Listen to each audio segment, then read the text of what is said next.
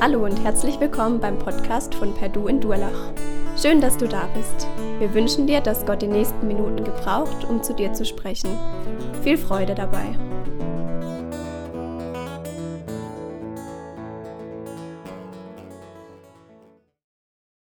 Heute geht es um Jona 5. Es geht darum, um zu, se äh, zu sehen, was Jona und was die Nineviten mit uns eigentlich zu tun haben, welche Anwendung sie auf uns haben. Und wie die Andreas schon angedeutet hat, gibt es im Jona-Buch gar kein fünftes Kapitel. Nichtsdestotrotz gibt es in Jona oder von Jona eine Fortführung, also Jona die Fortsetzung, Jona 5 in Matthäus 12 beschrieben. Und das ist Jona die Fortsetzung, aber nicht so eine Fortsetzung wie von, so einer ähm, Fernsehsendung, eine TV-Show, wo du die erste Serie guckst, die erste Staffel und sagst so, boah, richtig genial wartest auf die nächste Staffel, ein halbes Jahr später kommt die nächste Staffel, wie zum Beispiel bei der Serie Lost. Ich weiß nicht, ob ihr das gesehen habt. Du denkst so, so eine Flugzeug, ist ein Flugzeugabsturz, Menschen landen auf einer Insel, die müssen überleben und du denkst so, boah, super spannend, dann kommt die neue Staffel und auf einmal fangen irgendwelche Wolken an zu reden und die Menschen zu verfolgen und zu entführen. Und dann habe ich gesagt, das ist doch nichts für mich, ausgemacht, nie zu Ende geguckt. Aber bei der Fortsetzung von Jona ist das anders. In der Fortsetzung von Jona geht es nämlich darum, dass die Fortsetzung die eigentliche Geschichte absolut in den Schatten stellt. Und so sehen wir in Matthäus 12 die Fortsetzung, also Jona 5, und da erzählt uns Matthäus von einer Begebenheit, von einer Konversation, und die Konversation startet auf eine interessante Art und Weise, und zwar von, ein, mit einer Forderung der Pharisäer und Schriftgelehrten Jesus gegenüber. Und da fängt es hier so an, da antworteten etliche der Schriftgelehrten und Pharisäer und sprachen, Meister, wir wollen von dir ein Zeichen sehen. Also so eine Zeichenforderung von den Pharisäern und den Schriftgelehrten. Und als ich den Text so zunächst mal las, dachte ich, wow, ähm, die geistige Elite oder die Elite des Volkes, also die Pharisäer und Schriftgelehrten, das waren die Obertheologen aus Israel. Aber nicht nur die Obertheologen, sondern sie waren auch die Gesetzesgeber und die Gesetzeseinforderer im Volk. Sie waren diejenigen, die ähm, Gericht also die als Richter arbeiteten, aber gleichzeitig auch als Anwälte. Und sie kommen nun zu Jesus und sprechen ihn mit Meister an. Aber der Kenner des Matthäus-Evangeliums wird schnell entdecken, dass Matthäus nur die Menschen äh, darstellt, die Jesus Meister nennen, die Jesus ablehnen. Und so ist es auch hier im zwölften Kapitel.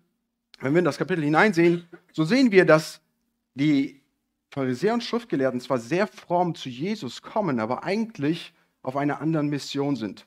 Am Anfang des zwölften Kapitels sehen wir, dass die Schriftgelehrten entdecken, dass mehr und mehr Menschen Jesus nachfolgen. Und so ist Jesus auf einer Reise an einem Sabbat und seine Jünger gehen durch, durch die Felder und haben Hunger. Und während sie durch die Felder gehen, rupfen sie ein paar der Ehren ab, um davon zu essen. Und die Menschen sagen, warum folgt ihr diesem Jesus überhaupt? Der Jesus kann doch gar nicht der Messias sein. Warum habt ihr so eine große Hoffnung auf ihn? Denn er bricht den heiligen Sabbat. Und so lehnen sie ihn ab. Und so geht es weiter, dass sie versuchen, nicht nur ähm, Jesus selbst abzulehnen, sondern die Menschen, die Jesus nachfolgen, auch sie von Jesus wegzuziehen, bis es dann zu diesem Höhepunkt kommt, wo Jesus ähm, einen ähm, stummen, blinden, dämonenbesessenen Menschen heilt, ihn den Dämonen austreibt, wo keiner an den Dämonen rankommen konnte, weil der Mann stumm war. Und Jesus heilt den und die Pharisäer und Schriftgelehrten sagen, ja, der kann das eigentlich nur tun, weil er mit dem Oberdämon zusammenarbeitet, weil Satan sein Chef ist. Und so lehnen sie wiederum Jesus ab und daraufhin antwortet Jesus ihnen etwas und sagt, hey, wisst ihr was? Ihr antwortet oder ihr redet mit solchen schlechten Sachen, ihr, ihr redet böse, weil euer Herz böse ist. Und Jesus vergleicht da das Herz der Pharisäer und Schriftgelehrten mit diesem Baum, der schlechte Früchte trägt und sagt, der Baum trägt nur schlechte Früchte, weil da drinnen, weil die Wurzel kaputt ist, weil in eurem Herzen etwas Böses ist, deswegen kommen böse Worte aus eurem Mund raus. Und daraufhin jetzt, aufgrund dieses Bildes, bemerken die Schriftgelehrten und Pharisäer und sagen, hey, wenn wir weiter Jesus so öffentlich ablehnen, dann werden die Leute uns ablehnen. Deswegen lass mal ein bisschen mit so einer frommen Phase kommen und so tun, als ob wir Jesus als unseren Lehrer bezeichnen und sagen, Jesus, so schlecht sind wir doch gar nicht. Guck mal, wir nennen dich sogar Meister und wir wollen dir sogar glauben, aber wir brauchen ein Zeichen von dir, dass wir glauben können. Obwohl du das, was das Alte Testament beschreibt, was der Messias tun wird, würde, obwohl du das alles erfüllt hast und die Menschen das auch sehen, aber wir wollen dir doch so gerne glauben, wir können aber leider nicht. Und so fordern sie nach einem Zeichen, aber nicht, weil sie Jesus glauben wollen, sondern sie fordern ein Zeichen als Ausrede für ihren Unglauben. So wie Menschen, denen man heute immer wieder begegnet, die sagen, du erzählst immer so schön von Jesus, ich würde ihm auch echt gerne glauben, aber bevor, er, bevor ich ihm glauben kann, muss er erstmal mir irgendein Zeichen geben. Und so wird das Zeichen ein, eine Ausrede des Unglaubens. Und Jesus hatte die Zeichen ja eigentlich schon erfüllt, die der Messias tun sollte. Am Anfang des zwölften Kapitels könnt ihr sehen, dass die Menschen begreifen und sagen, hey, das muss doch der Sohn Davids sein, wenn er solche Zeichen tut. Aber die fragen jetzt nach etwas anderem. Aber was, nach was fragen die? Kapitel 16 haben wir fast die gleiche Begebenheit, wo Jesus die gleiche Frage gestellt wird, Jesus die gleiche Antwort gibt wie in unserem Kapitel. Aber in Kapitel 16 haben wir noch ein kleines Detail mehr. Und da erkennen wir, nach was für ein Zeichen die Schriftgelehrten und Pharisäer eigentlich fragten. Und sie fragten dort nach einem Zeichen vom Himmel. Was die Schriftgelehrten sagten, waren, Jesus, kannst du nicht so ein Zeichen wie Josua geben, wo die Sonne äh, stehen bleibt oder die Erde stehen bleibt und es einfach nicht mehr Nacht wird für eine längere Zeit, dass wir sehen, dass du von Gott gesandt bist? Oder ähm, kannst du nicht, so wie der Prophet, Prophet Joel bereits vorausgesagt hat, die Sterne vom Himmel runterschmeißen lassen, dass wir sehen, dass du wirklich von Gott bist? Oder lass doch Feuer vom Himmel fallen, wie der Prophet Elia, sodass wir erkennen, dass du ein Mann Gottes bist. Aber Jesus erkennt die Mission, auf der sie sind. Sie wollen nämlich Jesus bloßstellen und so sagt Jesus, nee. Er antwortet ihnen und sagt, diese Forderung, die, eurer Forderung werde ich nicht nachkommen, weil ich weiß, dass es euch nicht um den Gott hinter dem Zeichen geht. Ihr wollt ein Feuerwerk sehen, um des Feuerwerkes willen, aber nicht, weil ihr den Gott hinter dem Feuerwerk kennenlernen wollt. Und so antwortet Jesus hier und sagt, er aber erwiderte und sprach zu ihnen, ein böses und ehebrecherliches Geschlecht begehrt ein Zeichen aber es wird ihm kein Zeichen gegeben werden, als nur das Zeichen des Propheten Jona. Denn gleich wie Jona drei Tage und drei Nächte im Bauch des Riesenfisches war, so wird der Sohn des Menschen drei Tage und drei Nächte im Schoß der Erde sein. Jesus sagt, nee, das Zeichen, das, ich, ich, ich durchblicke, was ihr wollt. Und ich werde eurer Forderung nicht folgen, weil ihr ein böses und ehebrecherliches Geschlecht seid. Das ist eigentlich eine Phrase ähm, vom Alten Testament, wo Gott das israelische Volk, also die Israel Israeliten, als Ehebrecher bezeichnete, wenn sie anderen Göttern nachgefolgt sind. Das sehen wir zum Beispiel im Buch Hosea, wo die Ehe von Hosea mit, äh, zu seiner untreuen Frau mit der Beziehung zwischen Gott und Israel äh, verglichen wird. Und dort ähm, sehen wir, dass die Frau von Hosea dem, äh, dem Hosea fremd geht, einen anderen Mann nachgeht und dann sagt Gott, genauso handelt Israel mit mir, wenn sie anderen Göttern nachjagen. Aber weil sie das tun, werde ich alles, was sie besitzen, von ihnen wegnehmen, selbst das Land von ihnen wegnehmen, damit sie endlich begreifen, dass ich derjenige bin, den sie brauchen. Und so kommt äh, Israel in die assyrische, in die babylonische, in die mesopersische Gefangenschaft und endlich begreift Israel, die Götter, die wir immer angebetet haben, die haben uns nicht geholfen. Die, gab, die, die hatten keine Kraft, uns vor unseren Feinden zu beschützen. Und Israel kehrt zumindest äußerlich zurück zu Gott. Und Gott führt Israel zurück in ihr Land. Und jetzt leben sie in ihrem Land. Und nun haben wir die Pharisäer und Schriftgelehrten, die Gerechten der Gerechten im Volk, die jedes i-Tüpfelchen des Gesetzes äh, beobachtet haben und darauf versucht haben, darauf zu achten. Und diese nennt Jesus jetzt auch ehebrecherliches Geschlecht. Warum? Weil diese Menschen so sehr auf das Gesetz fokussiert waren, dass sie den Gott hinter des Gesetzes vergaßen und überhaupt nicht an einer Beziehung mit Gott interessiert waren. Sie waren so wie der ältere Sohn von der Geschichte des verlorenen Sohnes, der zu seinem Vater sagte, Vater, das und das alles habe ich doch für dich getan. Und der Vater sagte, hey Mann, du hattest mich doch alle Zeit um dich. Es ging um mich, es ging um die Beziehung zwischen dir und mir. Und so macht Jesus ihn deutlich und sagt, hey, du kannst so weit weg von, von Gott sein, wie wie Israel im Alten Testament, dass du anderen Göttern nachläufst. Du kannst aber auch genauso weit weg von Gott sein, während du dich an Religiosität festhältst, ohne mit Gott in einer Beziehung zu sein. Und deswegen gebe ich euch nicht das Zeichen, wonach ihr verlangt, weil es euch nicht um Gott geht. Euch geht es um das, äh, an, in den Zeichen, nur an das Zeichen. Ihr, ihr fragt nach einem Zeichen, weil ihr ein Zeichen sehen wollt, nicht weil ihr wirklich Gott nachfolgen wollt. Nichtsdestotrotz werde ich euch ein Zeichen geben, aber ein Zeichen, das eure Vorstellungskraft übersteigen wird. Und so sagt er hier, äh, es wird euch kein anderes Zeichen gegeben werden als nur das Zeichen des Propheten Jona. Also Jona hat ja, ja wenn, wir, wenn ihr zurückdenkt an die Geschichte, Jona hat jetzt nicht irgendwelche Zeichen vollbracht, richtig? Also worüber redet Jesus hier, wenn es darum geht, das Zeichen des Propheten Jona? In Lukas 11 haben wir die gleiche Geschichte äh, beschrieben, die wir auch hier haben. Und in Lukas 11 wird es noch ein bisschen deutlicher, dass Jesus davon spricht, dass Jona selbst das Zeichen wird, was Jesus bringen wird. Ein, ein, ein Vergleich den, äh, oder eine Geschichte, die ich euch erzählen möchte, die auf die Immanuel schon äh, hingewiesen hat. Und zwar war es im Jahr 1891, wo James Bartley ein Walfänger plötzlich zu einem Gefangenen wurde, und zwar von einem Wal, die Ironie der Geschichte. Ähm, dieses Walschiff, die hatten einen ein Wal angesperrt und irgendwie kam es zu einem Unfall. James Bartley fiel ins Wasser und der Wal hat den James Bartley verschluckt. Und 36 Stunden verbrachte er im Bauch dieses Fisches. Und nach 36 Stunden war die Crew fähig, den Wal einzufangen. Sie schnitten ihn auf und siehe da, Bartley war immer noch 36 Stunden später im Bauch des Fisches. Er lebte, aber Bartley sah gar nicht mehr so aus wie Bartley. Die Magensäure hatte Bartleys ähm, Hautpigmente so angegriffen, sodass jegliche Art von Färbung auf, seinem, auf seiner Haut verloren gegangen war. Und so sind Bibelwissenschaftler, sie sagen das jetzt nicht aufgrund der Geschichte von Bartley, aber Bibelwissenschaftler sind sich einig, dass das Zeichen des Propheten Jona Jona selbst ist. Jona kommt für drei Tage in den Bauch des Fisches und wird zu einem Zeichen, in dem er rauskommt aus dem Fisch und zu den Niniveten geht und die Niniveten sehen, dass dieser Mann der Mann ist, der von Gott eine zweite Chance bekommen hat, weil er im Bauch des Fisches war. Und ich wollte eigentlich diese Information weglassen, weil Jesus hier sagt, ähm, so wie Jona drei Tage und drei Nächte im Bauch des Fisches war, wird der Menschensohn drei Tage und drei Nächte im Bauch, im Schoß der Erde sein. Aber wenn ich die Info weglasse, dann werden einige von euch mit einer ehrlichen Frage nach Hause gehen, ähm, wobei andere sagen werden, oh, ich würde ja gern Jesus glauben, aber hier ist ja eine, ein Fehler in der Bibel, deswegen kann ich gar nicht glauben. Und zwar, wenn wir nachrechnen, Karfreitag auf Samstag eine Nacht, Samstag auf Sonntag eine Nacht und Sonntag feiern wir schon Auferstehungstag, also sind ja nur zwei Nächte, nicht drei, oder?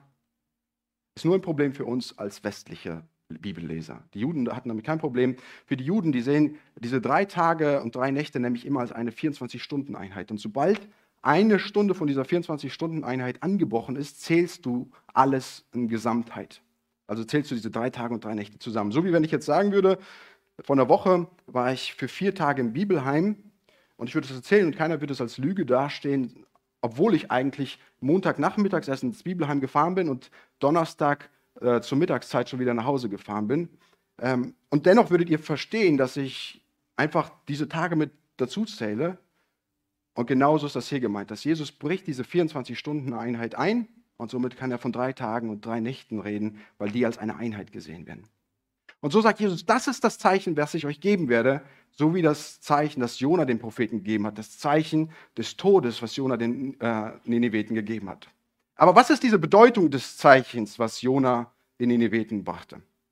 Denkt daran, Jona hat den Auftrag von Gott erhalten, zu Ninive zu gehen und gegen sie zu predigen. Aber Jona hat einen anderen Plan für sich selbst. Und so läuft er nach Tarsus, wird dann in das Wasser geschmissen und während er am Sinken ist, Immanuels Predigt, während er am Sinken ist, glaubt Jona, dass er dem Tode geweiht ist. Und so wird das Gericht Gottes, das Gott dem Jona geschenkt, hat, geschenkt hat, dieser Fisch, wird Jonas Weg ins Leben. Also das Gericht, das Gott dem Jona schenkt, wird das Werkzeug, wodurch der Jona begreifen kann, dass er vor Gott eine zweite Chance erhält. Diese drei Tage, die Jona erlebte, wurden Jona das Zeichen der Gnade, dass Gott ihm eine zweite, eine zweite Chance gibt. Und so geht Jona jetzt, der Mann, der im Bauch des Fisches war, zu dem Volk, dessen Gott, wie der Hans Martin schon darauf hingewiesen hat, dessen Gott der Gott des Fisches war. Und er kommt hin und die Menschen sehen Jona und, und Jona fängt an zu predigen. Sie glauben seiner Predigten zu begreifen, dass der Mann, was er sagt, ist die Wahrheit. Und so wird das Zeichen des Gerichtes Gottes an Jona der Weg der Gnade für Ninive.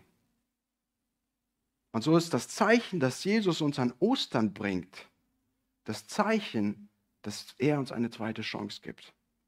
So sind diese drei Tage der Weltgeschichte, ähm, können die einen großen Einfluss auf deine Ewigkeit haben, wenn du diese drei Tage auf dein Leben anwendest. Weil diese drei Tage der Weltgeschichte ähm, deine Ewigkeit verändern können und die Bestimmung deiner Ewigkeit verändern können. Und Jesus sagt, ich gebe euch das Zeichen meiner Gnade. Das ist dann, wovon Paulus spricht, dass wir aufgrund der Auferstehung, des Todes und der Auferstehung eine ewige Hoffnung hat, die eine, eine Hoffnung haben, die über unser Leben hinausgeht. Gott gibt uns ein Zeichen der Gnade, indem er Christus ins Grab schickt. Wir hatten eben von Andrea schon gehört, dass wir heute Palmsonntag haben. Aber wie ging es Jesus, als er dort mit Herrlichkeit in äh, Jerusalem empfangen wurde? Jesus war auch nicht da und äh, zelebrierte seine Zeit auf dem Esel, sondern Jesus war auf dem Esel und er weinte, weil er wusste, dass der Fisch den Köder bereits gerochen hatte. Jesus wusste, dass er das Zeichen des Propheten Jona bringen würde dass er am Ende der Woche nicht von den Menschen angejubelt, sondern angeschrien werden würde. Aber Jesus wusste, dass er das tun würde, weil er durch das Zeichen jeden von uns jedes Jahr an Ostern zeigen würde, dass er Gnade für uns vorbereitet hat. Und so wird Ostern nicht ein, Ost, ein Fest des Osterhasens oder, oder der Ostereier, sondern so wird Ostern ein Fest der Hoffnung, dass wir sagen dürfen, meine Ewigkeit kann bestimmt sein, wenn ich auf diese drei Tage der Weltgeschichte eingehe. Und so sagt Jesus, das hat eine große Bedeutung für dich. Guck mal, Jesus hat bis jetzt nur diese zwei, also er verneint ihn das Zeichen. Jetzt kommt aber Jesus mit zwei Argumenten auf die Pharisäer und antwortet ihm mit diesen zwei Argumenten jeweils ein Argument von einem geringeren zu etwas größerem. Ist super interessant, weil Jesus das bereits am Anfang des zwölften Kapitels macht, äh, mit der gleichen Argumentationsweise argumentiert. Und er sagt hier, es gibt zwei Bilder, ähm, die zeigen, dass das Zeichen des Propheten Jona auch für dich heute eine Bedeutung haben. Und so sagt er, die Männer von Nineveh werden im Gericht auftreten gegen dieses Geschlecht und werden es verurteilen. Denn sie taten Buß auf die Verkündigung des Jona hin. Und siehe, hier ist einer, der ist größer als Jona. Die Königin des Südens wird im Gericht auftreten gegen dieses Geschlecht und wird es verurteilen, denn sie kam vom Ende der Erde, um die Weisheit Salomos zu hören. Und sehe, hier ist einer, der ist größer als Salomo. Also zweimal das gleiche Argument von dem Geringeren zu etwas Größerem.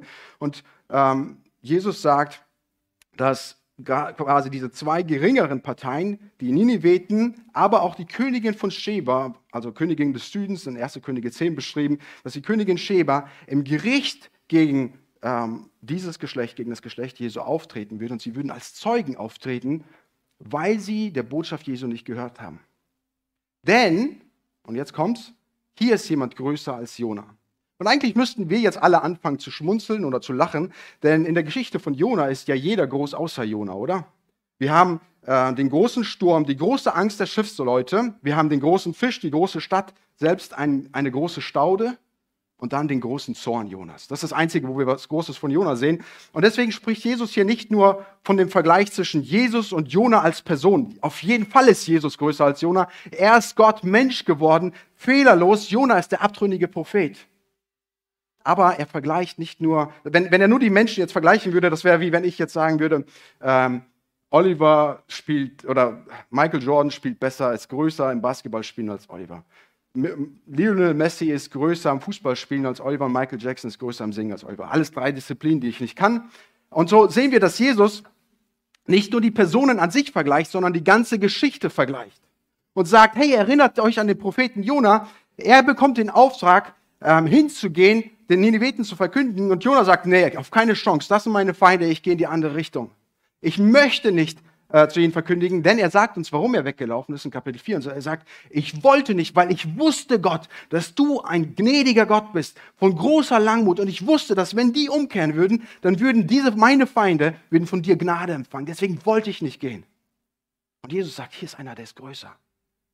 Weil ich weiß, dass die Menschen mich ablehnen, weil ich weiß, dass die Menschen meine Feinde sind. Und ich komme nicht nur für deine Feinde zu sterben, sondern ich komme für meine eigenen Feinde zu sterben. Und dann sagt Jesus, pass auf, du siehst das Werk des Jonas, der, der, der im Bauch des Fisches war, und du sagst, das ist unglaubwürdig. Hier ist einer, der nicht nur sagt, dass er im Bauch des Fisches war, hier sagt einer, der seinen Tod voraussagt und dann das noch durchzieht, dass er stirbt und dann wieder aufersteht. Er sagt, du glaubst, das ist schwer zu verstehen. Hier ist einer, der wird von ähm, Handwerkern des Todes hingerichtet. Und am Ende dieser Hinrichtung geht einer hin, macht noch die Qualitätskontrolle und rammt sein Schwert, äh, Speer Jesus seine Seite, um sicherzustellen, dass da kein Leben mehr drin ist. Und Jesus sagt das voraus. Und so ist sein Werkgerücht. Und mit seinem Tod sagt er voraus, ich sterbe, sodass der Oliver, dass der Gunther, dass die Andrea nicht mehr für sich selber sterben müssen. Ich sterbe an ihrer Stelle. Und mit meiner Auferstehung zeige ich, dass Gott mein Opfer anerkannt hat. Und er zieht durch und, er, und wird zum Leben und kommt wieder zum Leben zurück. Sein Werk ist größer als das Werk Jona. Aber hier ist einer, dessen Botschaft auch größer ist als die Botschaft Jonas. So, Jona kommt nach Ninive. Super interessant. Alle Propheten im Alten Testament werden eigentlich so beschrieben. Daher übrigens auch die Idee, Jona kein Missionar, wie er im Buche steht, weil alle äh, Propheten im Alten Testament, äh, da lernen wir ein wenig über den Propheten und ganz viel über seine Botschaft. Im Jona-Buch ist es genau das Gegenteil. Da lernen wir ganz viel über Jona und haben nur fünf Worte im Hebräischen, die seine Botschaft beschreiben. Und so kommt Jona mit seiner Botschaft in diesem Auftrag nach, ähm, nach, nach Nineveh, hat wahrscheinlich die schlechteste Rhetorik, die einer überhaupt haben kann, predigt diese fünf Worte und die Menschen, guck mal, was das hier heißt in unserem Vers, sie taten Buße aufgrund der Verkündigung des Jona. Sie hörten die Verkündigung und sie taten Buße. Und erinnert ihr euch daran, was der König in Ninive sagte? Die Menschen sehen, was Jona erzählte und, und der König sagt, jeder soll sich in Sack und Asche werfen, denn vielleicht, denn vielleicht wird dieser Gott, der diesem Mann gnädig war, auch uns gnädig sein. Aber bei Jesus gibt es kein Konjunktiv. Da gibt es keine Möglichkeitsform. Guckt mal, was Jesus uns alles sagt. Er sagt, wahrlich, wahrlich, ich sage euch, jeder, und mit jeder meint er jeder ohne Ausnahme, jeder, der meine Worte hört und glaubt dem, der mich gesandt hat, hat ewiges Leben und kommt nicht ins Gericht. Er sagt uns, dass der Menschensohn gekommen ist, um zu suchen und selig zu machen, das, was verloren ist. So gibt es nun keine Verdammnis mehr für die, die in Christus sind. Jeder, der den Namen des Herrn anruft, wird gerettet werden. Bei Jesus gibt es kein Konjunktiv. Und so darfst du im Hier und Jetzt durch Christus das Ergebnis deiner ähm, Ewigkeit festlegen. Durch Christus, durch das Zeichen dieser drei Tage kannst du das Ergebnis deiner Ewigkeit festlegen. Und das ist doch ermutigend, oder? Also für mich als Kind Gottes ist das ermutigend zu sagen, drei Tage der Weltgeschichte, Ostern, jedes Jahr aufs Neue kriege ich eine Erinnerung daran, dass meine Ewigkeit bei Gott, bei Gott festgeschrieben ist. Und so bin ich als Zweifler da, der immer wieder zu Jesus hingeht und sagt, Jesus, ich persönlich könnte mich nicht annehmen. Und Jesus sagt, ich weiß. Aber Jesus, du siehst doch, dass ich nicht gut genug bin. Und Jesus sagt, genau deswegen kam ich, weil ich gut genug bin. Aber Gott, Jesus, ich fall doch immer wieder. Wie kannst du mir denn meine Ewigkeit festlegen? Und Jesus sagt, weil ich dafür bezahlt habe. Weil ich bezahlt habe, brauchst du nicht mehr bezahlen. Und so wird Ostern Jahr für Jahr eine Botschaft der Freude für mich, weil ich sagen darf, ey, dort ist meine Ewigkeit festgeschrieben worden. Und Christus, durch Christus darf ich Gnade vor Gott empfangen. Und gleichzeitig ist das hier auch eine eine, eine Botschaft, die herausfordernd ist, denn wir sehen hier, dass wir die Königin des Südens haben und sie wird auch als im Gericht aufstehen, weil dort einer größer ist als Salomo. Sie kam, um Salomo zu sehen, weil Salomo Weisheit von Gott empfangen hatte, aber Jesus ist nicht nur einer, der Weisheit weitersagen kann, sondern Jesus ist einer, der Weisheit geben kann. Weisheit, um Gnade vor Gott zu empfangen. Und die Frage ist, wie wirst du diesem Gott gegenüberstehen? Die Frage ist, wenn es hier eine größere Verantwortung gibt, wenn es eine, einen größeren Menschen gibt als Jona, und, äh, als Jona und Salomo, dann gibt es auch eine größere Verantwortung für dich, auf diesen Menschen zu reagieren. Wisst ihr, in der, in der, in der Geschichte von Jona, da geht es nicht darum, um Jona und den Fisch. In der Geschichte von Jona geht es darum, dass Gott den Fisch gebraucht, um Jona und den Nineveten beizubringen, dass er gnädig ist und ich hoffe, dass ihr in den letzten Wochen diese Geschichte lieb gewinnen konntet, weil ihr verstanden habt, dass Gott den Fisch nur gebraucht, um Gnade zu zeigen. Und dass, wenn ihr dann das nächste Mal gefragt werdet, Jona und der, ihr nicht mit Fisch antwortet, sondern mit dem gnädigen Gott. In der ganzen Geschichte in Jona geht es darum, dass wir den Jona anblicken und einfach nur mit unserem Kopf schütteln und fragen, boah Jona, du hast es einfach nicht begriffen. Aber in der Fortführung in Jona 5 geht es darum, dass Jesus sagt, es könnte eine Zeit geben, in der die Nineveten auf dich blicken werden und einfach nur mit ihrem Kopf schütteln werden. Die Frage ist, wie diese drei Tage der Weltgeschichte sich auf dein Leben auswirken. Vielleicht bist du hier und hast zum ersten Mal begriffen, dass Ostern für dich geschehen ist. Dass Jesus an Ostern kam, um dir Gnade zu zeigen. Da möchte ich dich jetzt einladen, da wo du gerade sitzt, dass du mit Gott persönlich redest. Dass du ihm sagst, Jesus, ich danke dir dafür, dass du drei Tage in die, ins Grab gegangen bist. Dass du für mich gestorben bist, weil ich eigentlich dahin gehöre. Aber du bist auferstanden und damit zeigst du mir, dass Gott dein Opfer anerkannt hat. Und so möchte ich dieses Opfer auf mein Leben anwenden. So möchte ich diese drei Tage auf mein Leben anwenden, die dann meine Ewigkeit bestimmen werden. Wenn du das tust, dann bitte sei so frei und komm gleich und erzähle uns davon, sodass wir gemeinsam Ostern mit dir feiern können als das Fest der Gnade, als welches es aufgeschrieben worden ist. Ich wünsche euch alle in der nächsten Woche, wo wir auf Ostern zugehen, dass dieses Fest, dieses Jahr Ostern, ein Fest wird, wo wir, begreifen, dass unsere Ewigkeit durch Christus festgeschrieben worden ist. Sodass wir in die Ostertage hineingehen und einfach begreifen, dass Gott uns Gnade gezeigt hat. Sodass wir nicht mehr auf uns blicken müssen, auf einen Gunther blicken müssen, auf einen Andrea blicken müssen, sondern auf Christus blicken können, der am Kreuz für uns hing. Und wir wissen dürfen, dass Ostern nicht am Kreuz stehen geblieben ist, sondern dass Ostern die Auferstehung ist, wo Christus uns gezeigt hat, dass sein Opfer genug war. Sodass wir nicht mehr denken müssen, ich muss vor Gott selbst gerecht werden, weil er Gerechtigkeit für mich geschaffen hat.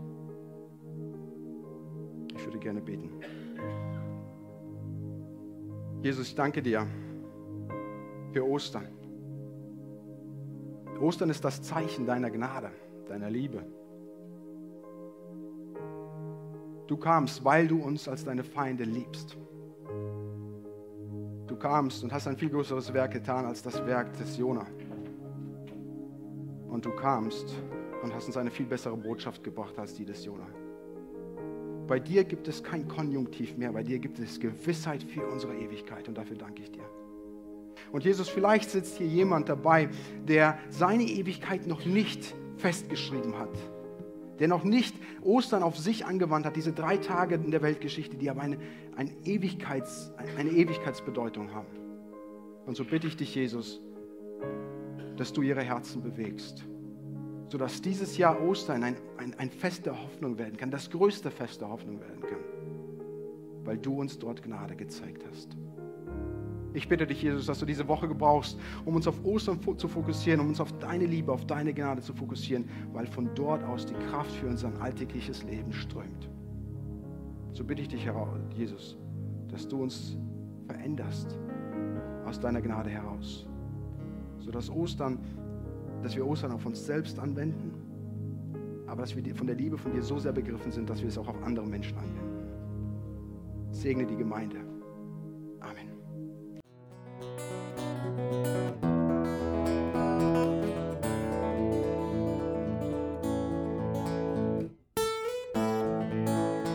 Wir hoffen, der Podcast hat dir weitergeholfen.